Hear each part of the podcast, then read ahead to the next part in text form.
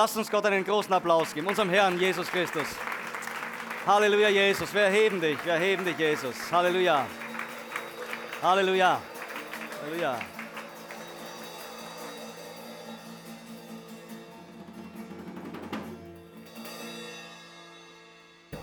Wumm. Das gehört dazu. Schlagzeug. Marek, gut gemacht. Danke für die Zeit des Lobpreises. Ja, jetzt haben vielleicht manche sich schon gefragt, was macht denn Ludwig hier da in diesem Eck? Hat er zu Hause keine Zeit zum Malen? Hat er, jetzt, jetzt hat er seine Zeit zum Malen jetzt in die Gemeinde verlegt? Glaube ich nicht, obwohl er wahrscheinlich wenig Zeit hat. Ähm, das alles hat mit etwas Besonderem zu tun, nämlich mit unserer Serie, die wir heute starten wollen.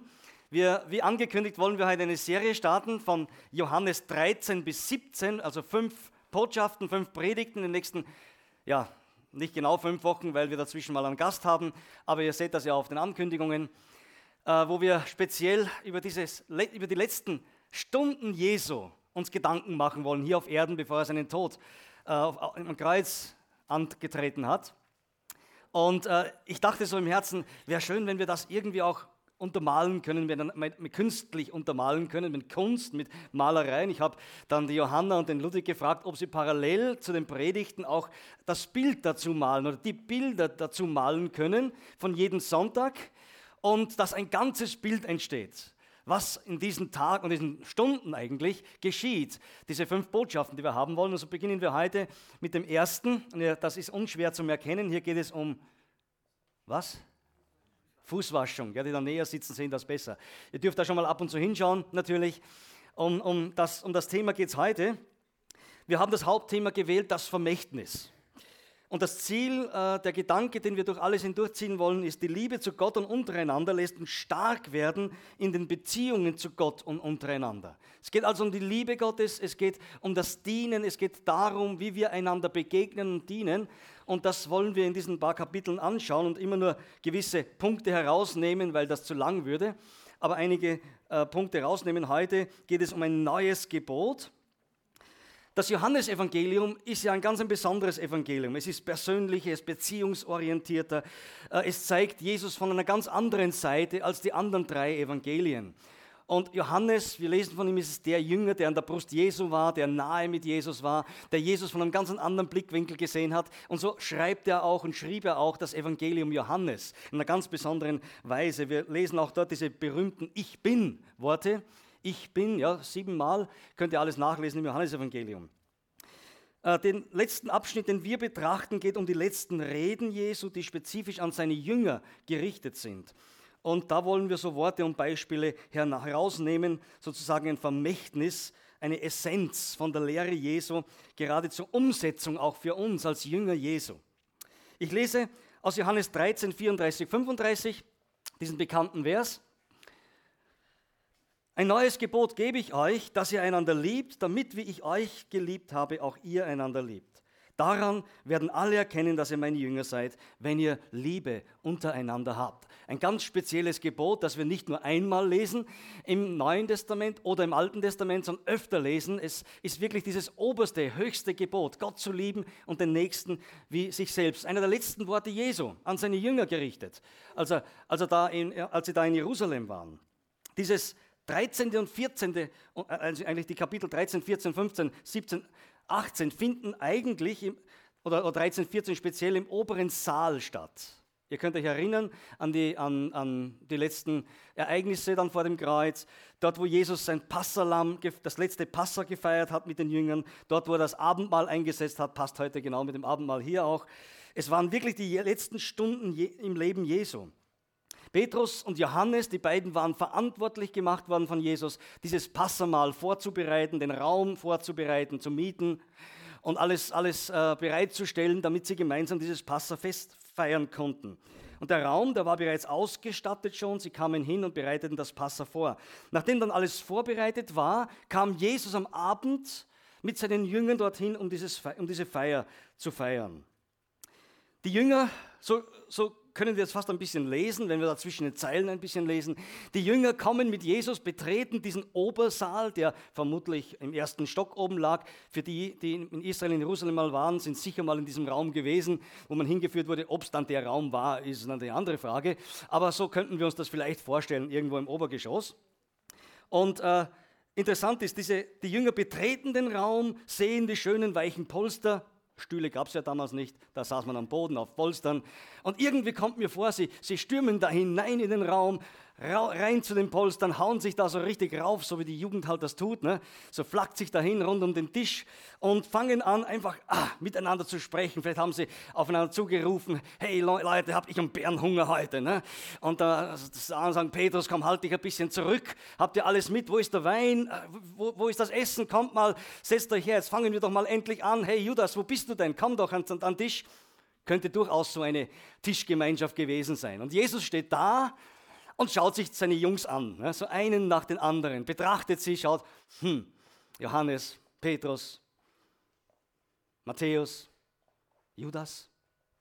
Er schaut sie so an und ich denke so, da war so irgendwo so voller, voller Liebe, schaut er seine Jünger da an, schaut in die Runde. Es ist die letzte Runde mit seinen Jüngern vor seinem Tod. Ein ganz spezieller Augenblick, eine ganz spezielle Sache, die hier, die hier geschieht. Und während alle so essen, lachen und es sich genüsslich machen, was macht Jesus? Er zieht sein Sakko aus. Oder sein Oberkleid heißt das eigentlich. Ich habe sowas nicht an heute. Er zieht sein Sakko aus. Er nimmt eine Schüssel und eine Schürze. Lesen wir dort. Ne? Und er zieht die Schürze an. Die Farbe passt nicht dazu. Bitte? Ich kann sowas tragen. Nein, ich möchte nicht, dass das aufkommt, dass ich irgendwelche Neigungen hätte. Ähm, aber das, das, nur um euch zu zeigen, er zieht die Schürze an, nimmt, nimmt eine Wasserschüssel, gießt Wasser rein. Und was macht er? Er kniet sich nieder auf den Steinboden, nicht so ein schöner Boden wie wir hier. Ne? Er kniet sich nieder und wäscht seinen Jüngern die Füße. Das ist das Bild. Jesus wäscht seinen Jüngern die Füße. Wir sehen hier ein, ein kleines bisschen etwas davon. Eigentlich war das ja ganz komisch gelaufen. Es war wirklich komisch gelaufen. Weil es war nicht normal, einfach so in einen Raum hineinzustürmen, zum Essen zu setzen oder hinzuschmeißen und an, anzufangen zum Essen und zum Trinken. Das war nicht Sitte. Äh, sie hatten etwas ganz Besonderes vergessen. Die übliche Sitte damals war es, dass wenn sie in den Raum hineingehen, dass sie ihre Füße waschen. Das war üblich. Dass sie die Füße waschen und das, da, da gab es noch keine High Heels ja, oder Nikes oder was immer auch an Schuhwerk. Das gab es ja damals nicht. Da gab es die einfachen, modernen Ledersandalen, wo der Schmutz und der Staub so schön reinging zwischen die Zehen. Ne? Wir kennen das im Sommer, wenn wir durch den Sand laufen. Und so waren die Füße eigentlich immer schmutzig, da war immer Staub dran. Und so ging man normal nicht in ein Haus, schon gar nicht zu einem Passa-Essen, schon gar nicht in eine Feierlichkeit. Sondern das Wichtige war, wenn man da reinkam, zuerst einmal Stopp, Füße waschen, reingehen. Heute würden wir die Schuhe putzen oder Schuhe ausziehen in dem Fall. Ne? Ist ja so üblich hier in Österreich. Ich weiß nicht, in Deutschland ist es nicht immer so üblich. Aber hier bei uns ist es so üblich, dass man die Schuhe auszieht, wenn man zum Gast hineingeht. Aber da gab es noch eine andere Seite, nämlich indem der Gastgeber die Füße der Gäste wusch. Das war auch üblich damals. Der Gastgeber war es, der dort war, oder sein Diener, sein Sklave, wie immer auch, der ging dann hin und wenn die Gäste kamen, wusch er ihnen die Füße. Sauber. Das war üblich. Das war eine Gastfreundschaft, das hatte mit Ehrerbietung zu tun und das war ganz normal. Wir wissen jetzt nicht, wie es hier in diesem Raum war. Der Raum war gemietet. Vermutlich war es so, dass die Jünger dafür zuständig gewesen wären, einander die Füße zu waschen, aber keiner tat es. Warum auch immer. Wer möchte schon der Diener des anderen sein? Ne? Man hat das dann irgendwie übersehen und jeder hat sich hingeknallt an seinen Platz. Vielleicht brauchst das du, Heiner.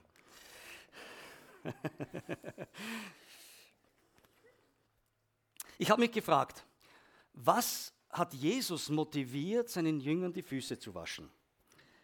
Gerade vor seiner Hinrichtung dort am Kreuz. Ich dachte mir, sollten die Jünger nicht etwas mehr sensibler sein? in diesen Stunden, wo sie ahnten, da kommt was auf unseren Herrn zu? Sollten sie nicht sensibler sein und, und Jesus die Füße waschen, einander die Füße waschen? Aber Jesus war es, der die Initiative ergriff. Und denkt mal, er wäscht sogar dem Judas Iskariot die Füße. Ich weiß nicht, ob wir das getan hätten. Er wäscht dem Judas die Füße. Mit dem Wissen, ein paar Stunden später werden diese Füße zu den Pharisäern laufen und Jesus verkaufen. Er wäscht ihm diese Füße. Eine Liebe, die eigentlich enorm ist. Eine Liebe, die, die über unser Verständnis hinaussteigt. Ne? Das, das, das können wir eigentlich nicht begreifen, mit welcher Liebe Jesus hier arbeitet. Der Sohn des lebendigen Gottes kniet sich auf diesen kalten Steinboden und wäscht seinen Jüngern die Füße. In Kürze wird er Triumph feiern. In Kürze werden alle Engel ihn, ihn anbeten und niederfallen vor ihm. Als er am Kreuz ausgerufen hat, es ist vollbracht. Ein paar Stunden später wird der ganze Himmel jubilieren, alle, alles, die ganze Schöpfung wird ihm zu Füßen liegen. Aber einige Stunden zuvor ist er auf seinen Knien, um seinen Jüngern die Füße zu waschen. Er erniedrigt sich selbst, der König der Könige, der Herr der Herren. Er erniedrigt sich und dient dem Menschen in Liebe und Demut. Selbst ein Verrätern wie Judas oder auch, oder auch Petrus, den er einige Stunden später verriet. Was lernen wir aus dieser Geschichte? Jesus sagt in diesem Abschnitt im 13. Kapitel, im 14. Vers, wenn nun ich, der Herr und Lehrer, eure Füße gewaschen habe, so seid auch ihr schuldig, einander die Füße zu waschen. Denn ich habe euch ein Beispiel gegeben, dass auch ihr tut, wie ich euch getan habe. Ein starkes Wort. Ein Beispiel habe ich euch gegeben. Schaut mal, tut es ebenso, tut es so. Und ich habe mich gefragt, wie schaut das ganz praktisch aus? Wie, wie, soll, wie können wir das genauso praktizieren? Müssen wir das auch so praktizieren, dass wir äh, in Zukunft immer eine Schüssel stehen haben und wenn Leute kommen, ihnen die Füße waschen? Ich weiß nicht, ob da alle so erfreut sein würden, die uns bei Haus bereden, wenn wir sie dann sagen, so setz dich her, ich wasche dir die Füße. Oder sollen wir es hier tun? Ich glaube, das ist nicht die Botschaft. Äh, außerdem haben wir andere Verhältnisse heute auch. Ne? Wir haben richtige Schuhe an, die den Staub abhalten und was immer auch. Aber was bedeutet das für uns? Müssen wir, was müssen wir tun? Sollen wir vielleicht den Gästen die Schuhe putzen? Ich habe das erlebt auf meinen Reisen. In manchen Ländern. Dann am nächsten Tag in der Früh, meine Schuhe waren blitzblank sauber. Die Gastgeber haben meine Schuhe geputzt. Ja? Das war ihre Art der, der Ehrerbietung, der Gastfreundschaft zu zeigen. War schön. Ja? Doch es gibt hier eine andere, viel tiefere und, und, und breitere Ebene, als einfach nur die Füße zu waschen wie dieses Beispiel hier. Es geht hier um Ehre, um Anerkennung, es geht hier um praktizierende Liebe zu Brüdern und Schwestern und generell zu allen Menschen. Das will Jesus uns ja zeigen. Wie ist unsere Liebe? Ist sie praktisch? Oder ist sie nur eine, eine Fiction? Ist sie nur ein Name? Ist es nur ein, ein Lied? Ist es nur ein Gedicht, was wir sagen? Oder hat unsere Liebe wirklich Füße? Hat, ist es praktisch? Bist du motiviert zur praktischen Liebe gegenüber deinem Nächsten? So wie Jesus hier im ersten du kannst den Vers drauflassen, in dem, in dem ersten Gebot sagt, dass wir einander lieben sollen, so wie er uns geliebt hat. Denn wenn, ich glaube, wenn, wenn die Liebe Gottes deine Motivation ist, unsere Motivation ist, dann dienst du den anderen mehr als dir selbst. Dann gibst du. Das lernen wir hier von Jesus. Dann bist du bereit, dich auch zu erniedrigen, Kniearbeit zu machen. Ja? Ich meine jetzt nicht nur das Gebet, sondern wirklich auch dem anderen praktisch zu helfen und zu dienen. In diesem Kapitel 13 und dann auch die nächsten Kapitel äh, spüren wir etwas ganz Besonderes von Jesus. Es ist wie eine neue Vertrautheit mit seinen Jüngern, die Jesus hier eingeht. Es beginnt irgendwie eine neue Ebene. Es fasziniert mich einfach, wie Jesus hier den Jüngern begegnet in den letzten Stunden. Er lässt sie in ihr Herz hineinblicken was da drinnen vorgeht. Er offenbart sich ihnen als Freund. Etwas später, an diesem gleichen Abend, wo sie da zusammen sind, wird er sagen, ich nenne euch nicht mehr Sklaven, denn ein Sklave weiß nicht, was sein Herr tut. Euch aber habe ich Freunde genannt, weil ich alles, was ich von meinem Vater gehört, euch kundgetan habe. Freunde. Wahre Freunde haben keine Geheimnisse voneinander. Sie vertrauen sich. Freunde dienen einander. Sie leben zum Wohl des anderen. Hier geht es nicht zuerst um mich, sondern meinem Freund zu dienen, ihm zu helfen, schauen, dass es ihm gut geht. Wenn es meinem Freund schlecht geht, dann geht es mir auch schlecht in der Regel, wenn man gute Freundschaft hat.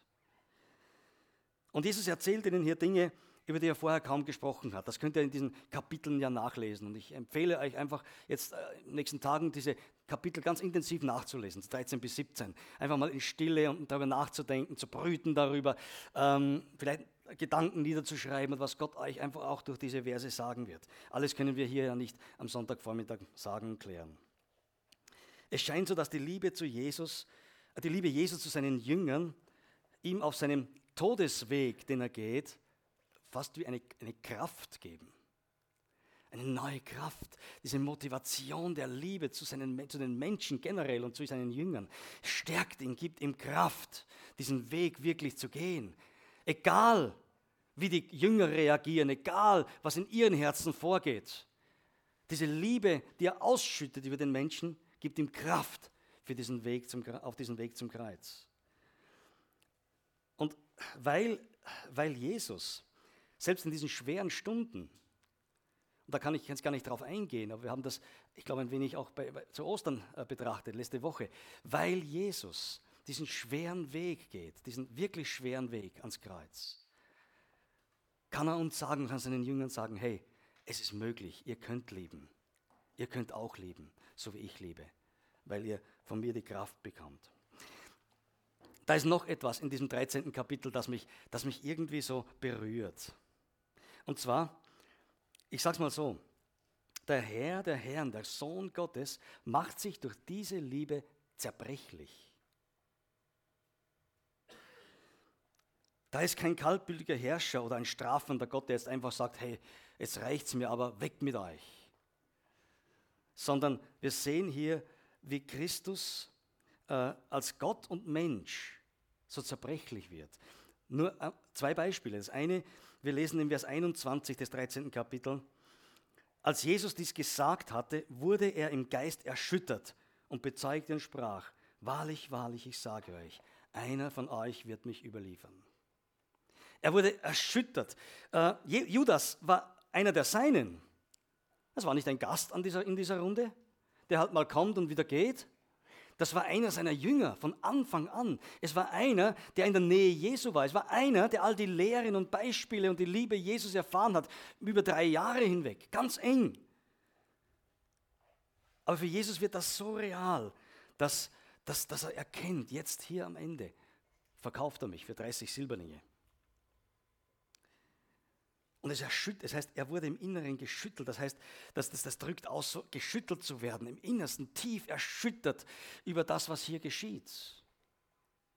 Er wird zerbrechlich. Oder auch die Jünger, die so eng mit Jesus beieinander waren.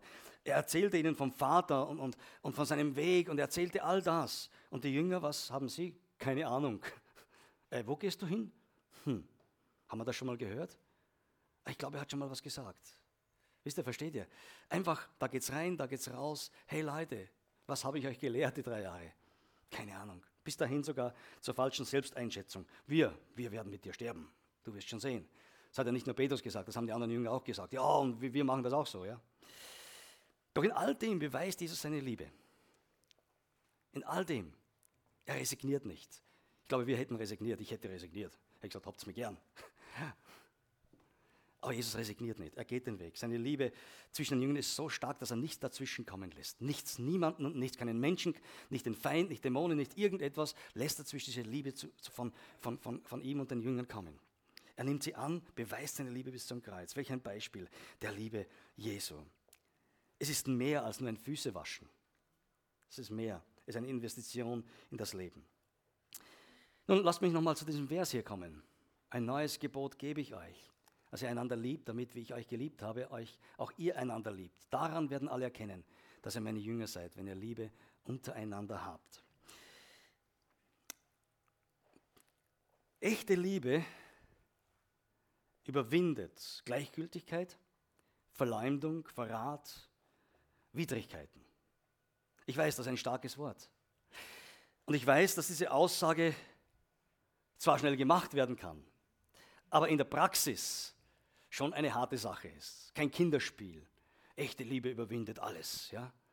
Das sagt man gerne, davon spricht man gerne. Aber in der Praxis bedeutet das schon sehr viel.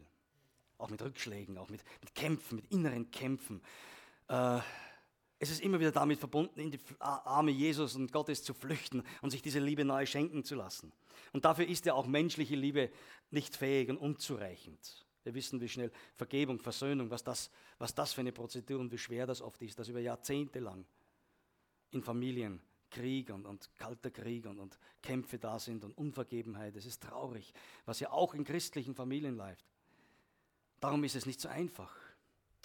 Aber ich glaube, dass der, der wirklich Gottes Liebe erfährt und erfahren hat, anfängt zu lieben. Ich sage nicht zum Perfekten oder automatisch lieben kann. Aber dass er anfängt, mehr und mehr auch zu lieben und diese Liebe auszubreiten, weil, er sein, weil, weil diese Liebe Gottes unser Denken, unser Leben, unser ganzes Sein erfüllen will. Wisst ihr, und das geschieht auch nicht bei einem Gottesdienst. So einfach. Es geschieht nicht einfach so, was weiß ich, pff, kommt eine Wolke und plötzlich sind wir, sind wir lieb und nett.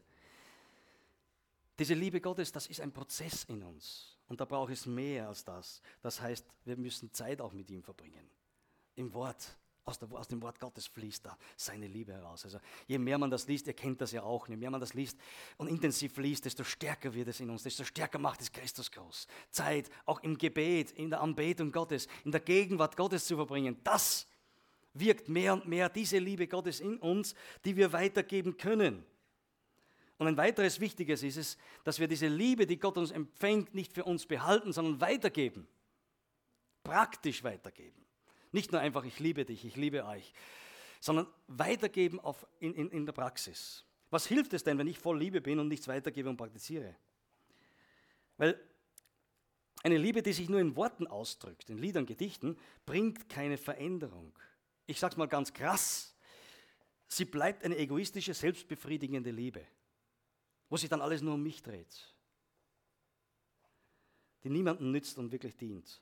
Eine Liebe hingegen, die sich praktisch erzeigt, anderen selbstlos dient, verändert dich selbst und den Nächsten. Da kommt Veränderung. Da wird das sichtbar, von dem Jesus hier schreibt oder sagt, ja, dass die Menschen werden erkennen, dass er euch liebt. Nicht, weil er über die Liebe spricht. Äh, ich bleibe, was bedeutet das jetzt wirklich ganz praktisch für uns? Ich bleibe bei diesem eindrucksvollen Bild von, von der Fußwaschung.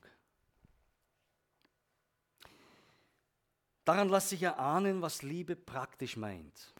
Ein wenig erahnen. Jesus sprach nicht über die Fußwaschung, er hielt auch keinen akademischen Vortrag. Die Vorzüge und Nachzüge und Wichtigkeit und Bedeutung der Fußwaschung. Ich habe da keinen Vortrag von ihm gelesen in der Bibel, keine Lehre. Er zeigt es einfach, er macht es einfach. Und das ist das Wesentliche. Das ist eigentlich der springende Punkt bei dem Ganzen. Er, er, bindet sich die Stürze um, wie wir gesehen haben. Er, er nimmt Wasser, kniet nieder bei den Jüngern, wusch ihnen das Wasser, also die Füße mit normalem Wasser. Es war kein Weihwasser ne? oder besonders gesalbtes Wasser. Es war ganz ein normales, stinknormales Wasser war das. Das nahm er und wusch ihnen die Füße. Und das war noch vielleicht auch ziemlich schmutzig, nachdem er dann den zwölf Helden die Füße gewaschen hat. 24 Füße in so einer Schüssel. Man stellt sich vor, damals im Staub von Jerusalem. Vielleicht hat er Wasser gewechselt auch mal, wir wissen es nicht. Ganz praktisch, Leute. Wisst ihr, ich denke, wenn wir, wenn wir die Liebe Jesu praktizieren wollen, dann brauchen wir auch nur, manchmal nur einfach ein Handtuch zu nehmen und in der Küche abwaschen helfen. Versteht ihr? Oder den Besen zu schnappen und da draußen zusammenzukehren. Oder meinem Bruder, meiner Schwester, meinem Nachbarn, oder wenn immer auch der, der in Not ist, der, der einfach ein Bedürfnis hat, ich brauche die da jetzt, einfach sagen, hey, ich bin da, ich helfe dir. Das ist diese praktische Liebe. Das ist das, was Jesus hier meint. Keine übergeistliche, hochgeistliche, übersensibilisierte Auslegung von Fußwaschung, wie wir das denn umsetzen können, sondern ganz praktisch, in einem ganz praktischen Dienst innerhalb der Gemeinde, spricht zu uns als Gemeinde, Ganz praktisch, wo, wo, wo gibt es Not, wo gibt es wo gibt's etwas, wo, wo man Hilfe braucht. Das ist praktische Liebe. Nicht aufstehen und weggehen und sagen, so, nächsten Sonntag bin ich wieder da, ich habe keine Zeit für gar nichts. Das ist nicht Liebe. Versteht ihr? Praktische Liebe. Ich möchte niemandem zu nahe treten. Ich spreche das zu mir selbst. Gott möchte, dass wir hier ganz praktisch werden und dann die Liebe Gottes. Und das werden die Menschen sehen. Da werden die Menschen sehen, wow, schaut mal, wie die sich gern haben, wie die sich lieben, wie sie einander helfen und dienen. In verschiedenartiger Weise. Äh, Johannes schreibt einmal in seinem Brief später dann, also wurden ziemlich zur gleichen Zeit geschrieben, das Evangelium, das Johannes, Johannes Briefe. Bei uns sind sie dann am Schluss der Bibel drinnen. Und da schreibt er zum Beispiel dort im, im dritten Kapitel, Kinder. Er schreibt immer so süß dann, in, in, im Johannesbrief, ne? Kinder. Da ist er mittlerweile schon ein älterer Mann, der Johannes. Da ist er nicht mehr der junge, der junge äh, Jugendliche, der an der Brust Jesu liegt und alles aufgerissen hat, sondern da war er ein älterer Mann mittlerweile schon, vielleicht schon 90 Jahre und älter. Kinder, lasst uns nicht lieben mit Worten, noch mit der Zunge sondern in Tat und in Wahrheit. Hieran werden wir erkennen, dass wir aus der Wahrheit sind, wenn wir werden, und wir werden unser Herz vor ihm zur Ruhe bringen. Dass wenn das Herz uns verurteilt, Gott größer ist als unser Herz und alles kennt. Interessant, der ganze Vers. Könnt ihr mal drüber studieren, da gehe ich jetzt nicht drauf ein, das wird zu lange. Aber Kinder, lasst uns nicht lieben mit Worten oder, oder mit der Zunge. Das haben wir schnell. Sondern lasst uns mit Taten lieben. Umsetzen, tun, in Tat und Wahrheit. Vorher schreibt er dort, dass wir schuldig sind. Stell dir vor, da steht sogar hin, wir sind schuldig. Wow, wir sind doch schuldenfrei gemacht ne? von der Sünde und von aller Schuld. Wie kann der Johannes schreiben, ihr seid, wir sind schuldig? Er schreibt nämlich da, wir sind schuldig, für unsere Brüder das Leben hinzugeben. Wir denken dann sofort an den Tod, gell? Aber das meint ja nicht gleich den Tod, dass wir gleich an den Galgen gehen für jemanden, sondern es meint einfach, dass wir unser Leben aus äh, investieren, dass, dass wir für andere da sind. Da sind wir schuldig, das gehört dazu. Oder dass die Liebe Gottes nicht in uns sein kann, wenn wir einen Bruder Mangel sehen, Leiden sehen. Starke Worte des Johannes. Ja, versteht ihr? Da bekommt das Gebot Jesu schon ein, ein, neues, ein neues Gewicht. Aber was ist die gute Nachricht? Dass die Liebe Gottes in uns all das bewirken kann. Es ist nicht unser Bemühen allein, vor allem nicht nur das Bemühen. Es ist vielmehr, wenn diese Liebe Gottes in uns ist und wir sie wirken lassen. Sagen, okay, Gott, ich bin da, ich bin bereit, ich will, ich will, einer, ich will dienen, ich will den Menschen dienen, ich will dem Bruder, der Schwester dienen. Es ist interessant, dass die Bibel sehr viel auch vom Dienen spricht, aneinander zuerst. An Brüdern und Schwestern, ist auch interessant. Ja, weil wir sind schnell beim Dienen irgendwo jemand, der weit weg ist. Aber in der Nähe übersehen wir oft. Aber es gehört zusammen einander zu dienen und auch in dieser Welt, dort wo Gott uns hinstellt, wo, wo Nöte, wo Probleme sind. Und diese Liebe wird dann sichtbar, spürbar für alle. Und ich glaube auch, dass das nicht einer besonderen Anstrengung bedarf. Es ist diese Entscheidung, die wir treffen. Wie es auch bei der Liebe ist. Liebe ist auch eine Entscheidung, ist nicht nur ein Gefühl. Es ist eine Entscheidung, die wir treffen. Gott, ich will, ich will mich gebrauchen lassen. Komm, zeig mir, wo ich helfen kann, wo ich unterstützen kann.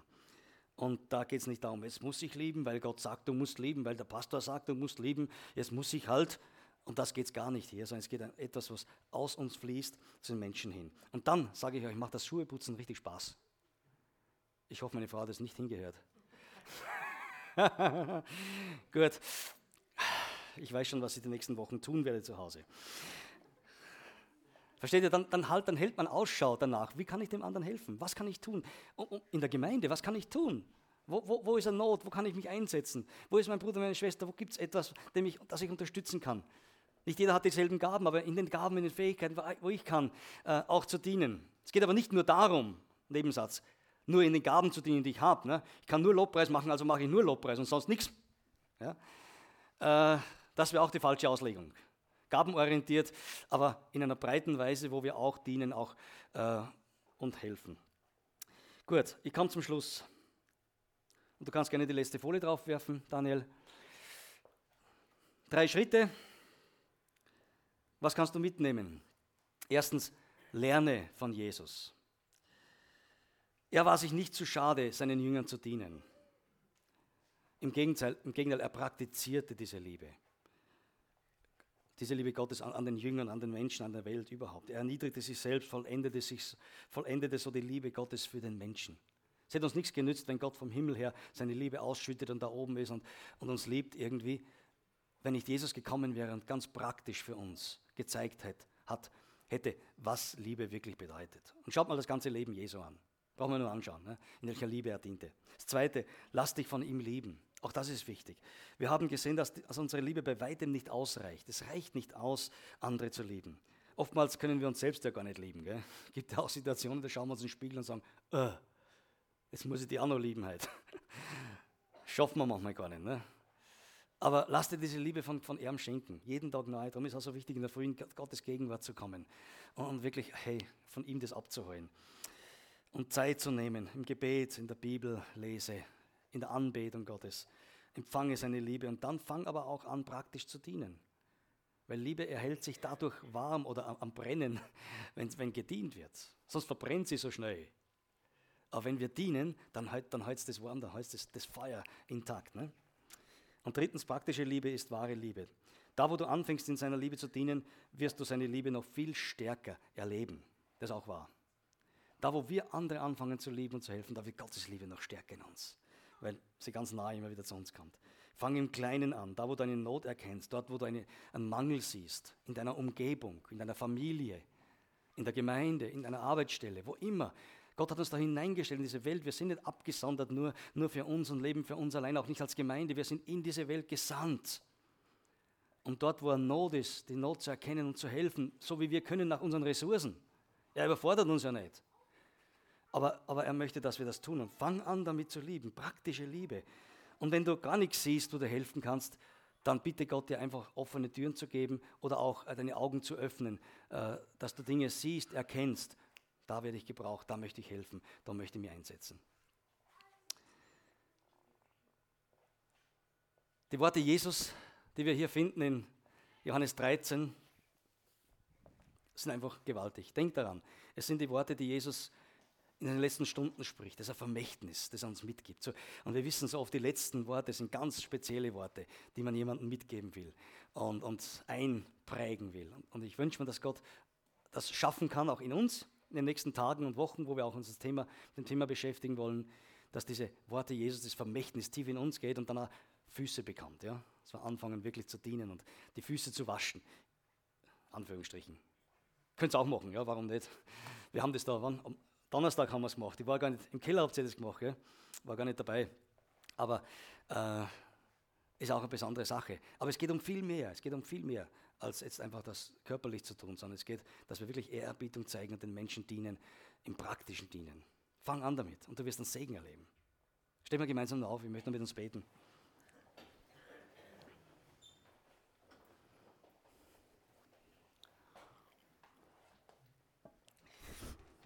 Jesus, danke, dass wir von dir einfach ein Beispiel, an dir ein Beispiel sehen dürfen.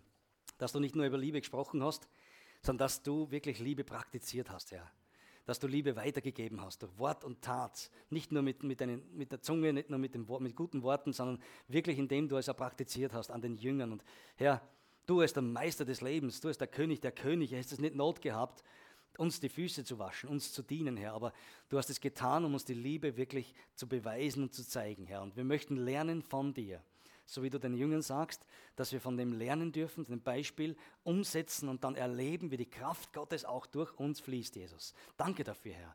Und wir, wir wünschen uns so ein praktisches Christenleben in unserer Zeit, wo die Menschen dann zu dir geführt werden, wo die Menschen dann erleben, was du tust und welche Wunder und Zeichen du tust, Herr, weil deine Liebe da mitwirkt, Jesus. Danke dafür, Herr. Und wir beten und ich bete wirklich für uns als Gemeinde und möchte für uns alle beten heute hier, dass du uns wirklich diese Kraft schenkst, diese Gnade schenkst, dass wir die Dinge, die wir erkennen, auch aus dem Wort Gottes erkennen, dass wir sie umsetzen, dass wir sie praktizieren. Herr, hilf uns, weil da ist oft gerade das große Dilemma zwischen Hören und Tun.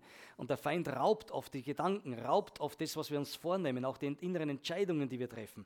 Aber Herr, wir beten, dass du die Entscheidungen festmachst, Herr, dass du uns hilfst, dass wir sie umsetzen können, heute noch, morgen, nächsten Tage, Wochen, Herr, dass wir das, die Liebe Gottes einfach so weitertragen können, dass die Menschen sehen, dass diese Liebe Gottes in uns ist, Jesus.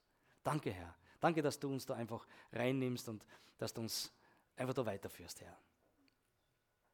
Und ich möchte euch segnen, mit dem Segen Gottes, auch mit diesem Wort heute und segnen, dass Gott dieses Wort fest und lebendig macht in euch, dass es Füße bekommt, Hände bekommt, dass es praktisch wird und dass, dass ihr selbst einfach auch den Segen Gottes erleben dürft und viele andere Menschen, auch in dieser Woche, denen ihr begegnet, dass sie einfach spüren, diese Liebe Gottes, die Menschen verändert. Amen.